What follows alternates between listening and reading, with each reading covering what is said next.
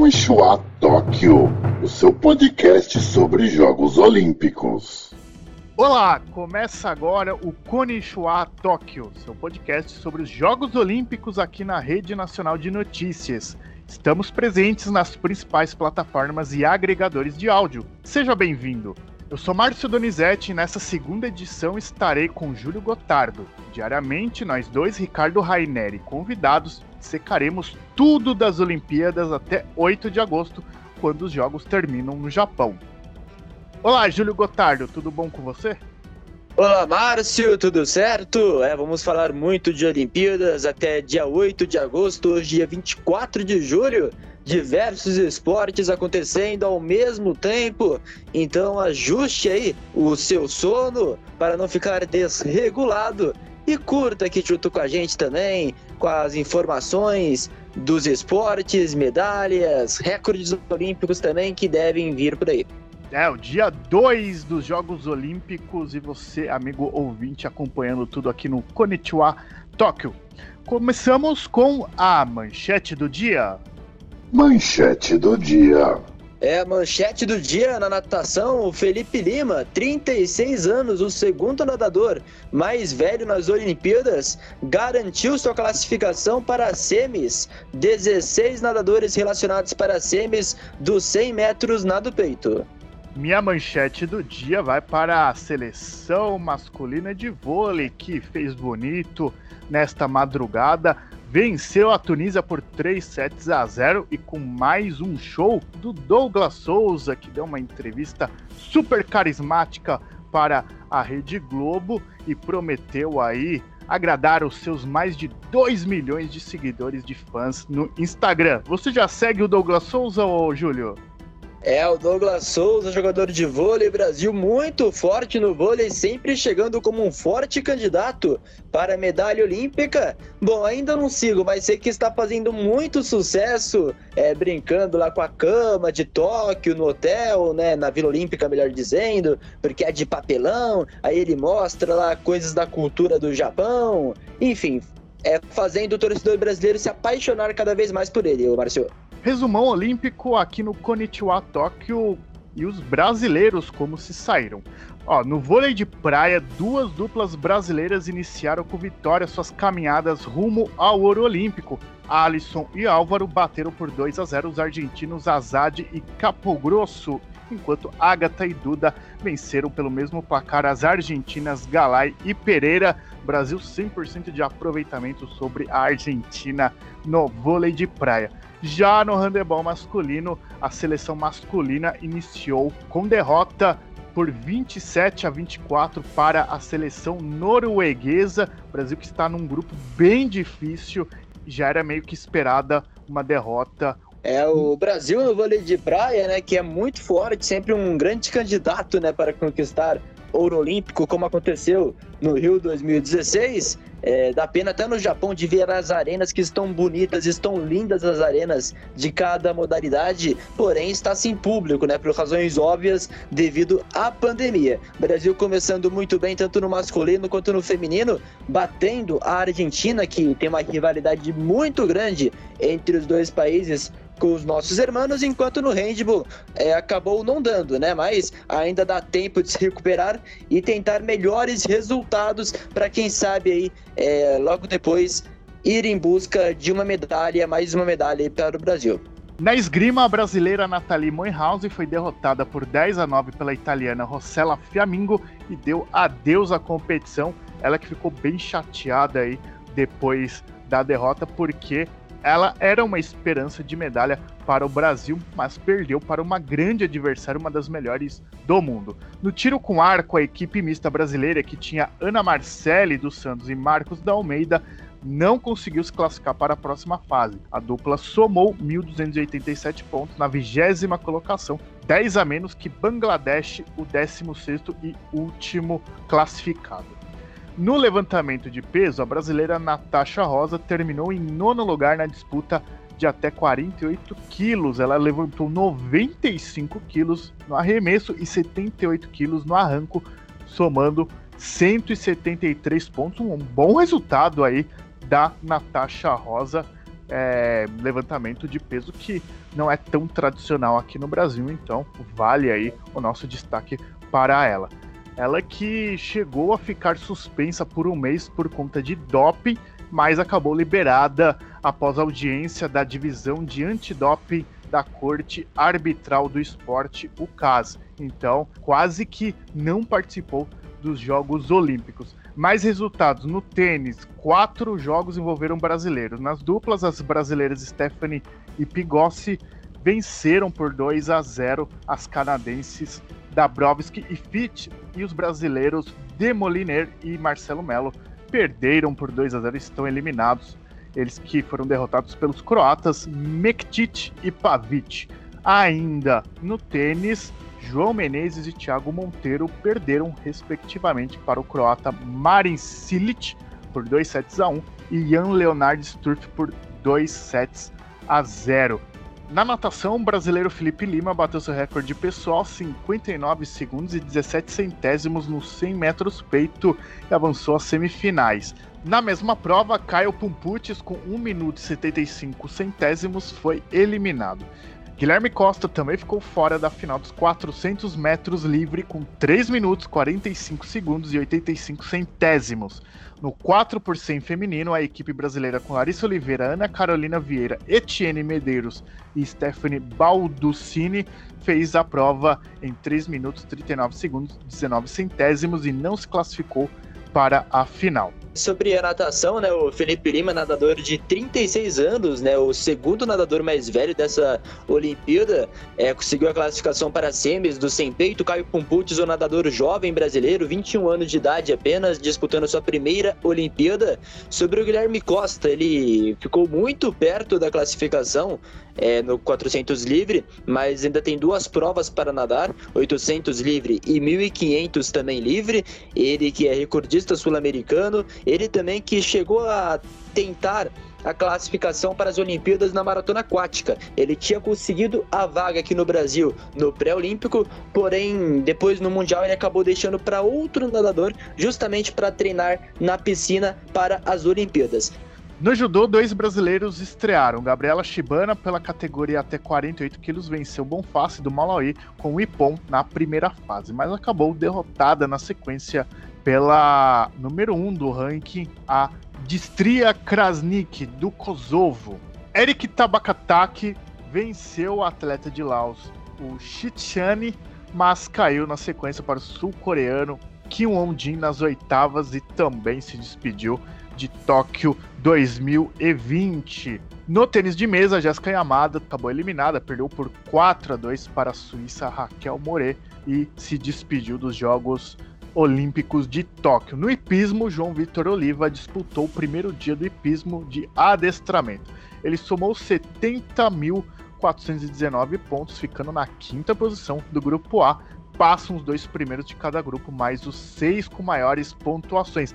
Aliás, você sabe quem é João Vitor Oliva, Júlio Gotardo? Ele é filho de Hortência Marcari, grande craque do basquete brasileiro, que comentou a prova do filho na TV Globo, chorou de emoção, gostou do desempenho dele. Será que vem medalha por aí? Vamos ficar de olho nesse menino que a gente vai contar aqui o desempenho dele nos próximos programas. Na ginástica artística, Caio Souza e Arthur Zanetti foram bem na fase classificatória do salto e das argolas, respectivamente. Mas Arthur Nori ficou fora da final das barras fixas, sendo a grande decepção da madrugada. E na disputa por equipes, o Brasil também não vai para a final, ficou na nona colocação. Então esse foi o resumão do dia olímpico aqui no Komishiwa Tóquio. Destaque nacional. Vamos então agora para o destaque brasileiro do dia. Qual o destaque brasileiro do dia para você, Júlio Gotardo? É, o destaque brasileiro é vou para o futebol feminino, né? O Brasil que empatou com 3 a 3 resultado de 3 a 3 com a Holanda, né? A Holanda que foi vice-campeã mundial e o Brasil que fez um jogo muito bom, de muita emoção, com a técnica Pia Sundhage. E um detalhe, né? Que é lógico que todo jogo o time tem que entrar para vencer. Mas este resultado foi até pior para a Holanda do que para o Brasil, né? Porque quem acabar ali em primeiro do grupo pode pegar nada mais nada menos que os Estados Unidos, que foi campeão mundial, né? E é um país muito forte no futebol feminino. E o meu destaque nacional do dia é o Arthur Zanetti, que está na final das argolas, ele que terá a chance de ganhar sua terceira medalha olímpica. Ele que foi ouro em 2012 em Londres e prata em 2016 no Rio de Janeiro. Pode fazer a trinca aí. Esperamos que seja mais uma medalha aí dourada para o Brasil. Ele que não disputa por equipes, mas está na final individual das argolas, que é a sua es especialidade. Agora o quadro Histórias Olímpicas aqui no Konishiwa Tóquio. Histórias Olímpicas. A definição das chaves do judô nas Olimpíadas de Tóquio ainda rende repercussão lá no Japão. Nesta última sexta-feira, o judoca argelino Fetina Urini anunciou que decidiu abrir mão de sua participação depois de o sorteio indicar um possível confronto contra o israelense Tohar Butbul pela segunda fase da categoria até 73 quilos. Esta não é a primeira vez que Nourini abre mão de uma competição para evitar o confronto com Tohar Butbul. Em 2019, ele optou por deixar o Campeonato Mundial de Judô ao tomar conhecimento de um embate contra o israelense. Localizada no norte da África, a Argélia é um país árabe, onde o governo não reconhece o Estado de Israel, assim como outros países de maioria islâmica. Um caso semelhante aconteceu nos Jogos Olímpicos de 2016 no Rio de Janeiro, quando o judoca egípcio Islam El Shewab se recusou a cumprimentar o israelense Or Sasson após um combate. Com a desistência do argelino, o judoca Mohamed Abdalarassol do Sudão se classificou automaticamente para a segunda fase da categoria até 73 quilos. Agenda do dia em Tóquio. Nesse segundo dia de Jogos Olímpicos, o Brasil vai entrar em várias disputas, então vale anotar aí no caderninho, no celular e colocar o despertador, porque ó, muita coisa boa vai rolar. Por exemplo, às sete da noite já vai ter o surf com Gabriel Medina, Ítalo Ferreira, a Tatiana Webb em disputa. Às nove da noite, a Silvana Lima também vai para as águas. E no mesmo horário, teremos o Skate Street masculino com Felipe Gustavo, Giovanni Viana e Kelvin Weffler. Às 11 da noite teremos o Judô 66 quilos com Daniel Carnin. E também, no mesmo horário, 52 quilos com a Larissa Pimenta. No vôlei de praia masculino, o Bruno Schmidt e o Evandro vão enfrentar uma dupla chilena. Às 11 da noite tem handebol com a estreia da seleção brasileira feminina contra a Rússia. E a 1 hora e 2 minutos da madrugada abrimos passagem para o Taekwondo 68 quilos. O Edival Pontes brasileiro vai enfrentar o Hekber, atleta da Turquia. 1h47 da manhã, canoagem slalom K1 com a Ana Sátila.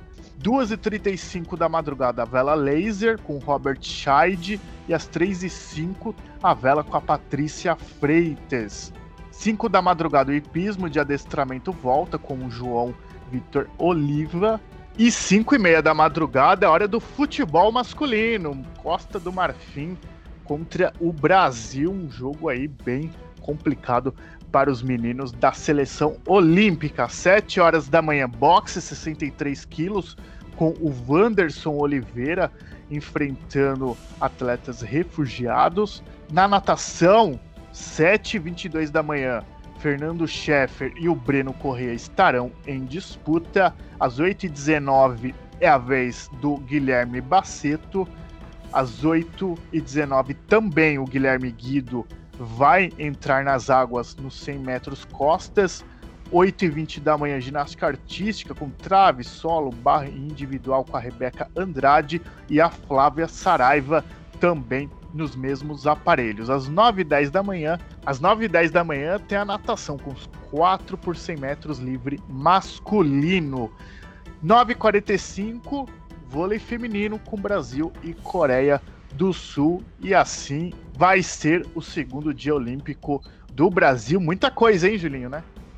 É, agenda cheia, Márcio. Agenda cheia e detalhe aí para o Gabriel Medina, que já vai para a água hoje, 7 horas da noite, defendendo o Brasil. Ele que é campeão mundial e também o Ítalo Ferreira, né? Ítalo Ferreira também que é outro campeão mundial, além das mulheres aí, Tatiana e Silvana, que vão defender a bandeira verde e amarela com muito orgulho e muito amor. Outros atletas de outros esportes, aí tem o Brasil no futebol masculino aí, 5 e meia da manhã, enfrentando a Costa do Marfim, vai com moral após ter vencido a Alemanha pelo placar de 4 a 2 Um detalhe também aqui para a natação, 7 e 22 da manhã aqui do Brasil, né? Tem o 200 livre masculino masculino com o Fernando Scheffer e o Breno Correia também. Eles que vão tentar a classificação aí para a grande final. E Fernando Scheffer e Breno Correia, que estava naquele revezamento também, é que o Brasil foi campeão mundial em piscina curta de 25 metros, 4 por 200 livre, que o Brasil, inclusive, também depois vai competir isso é, nas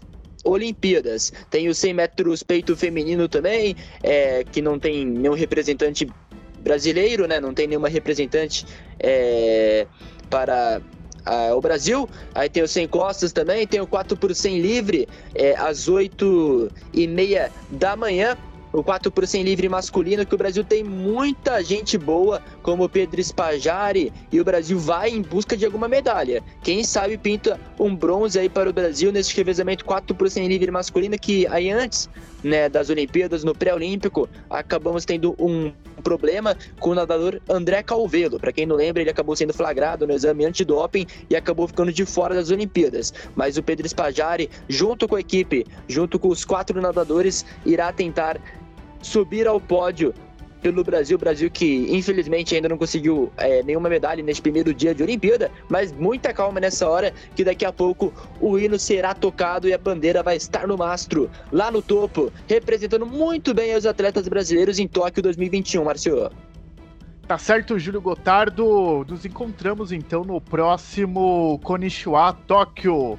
Sayonara! Sayonara! Até a próxima, Marcio! Com Ishua Tóquio, o seu podcast sobre Jogos Olímpicos.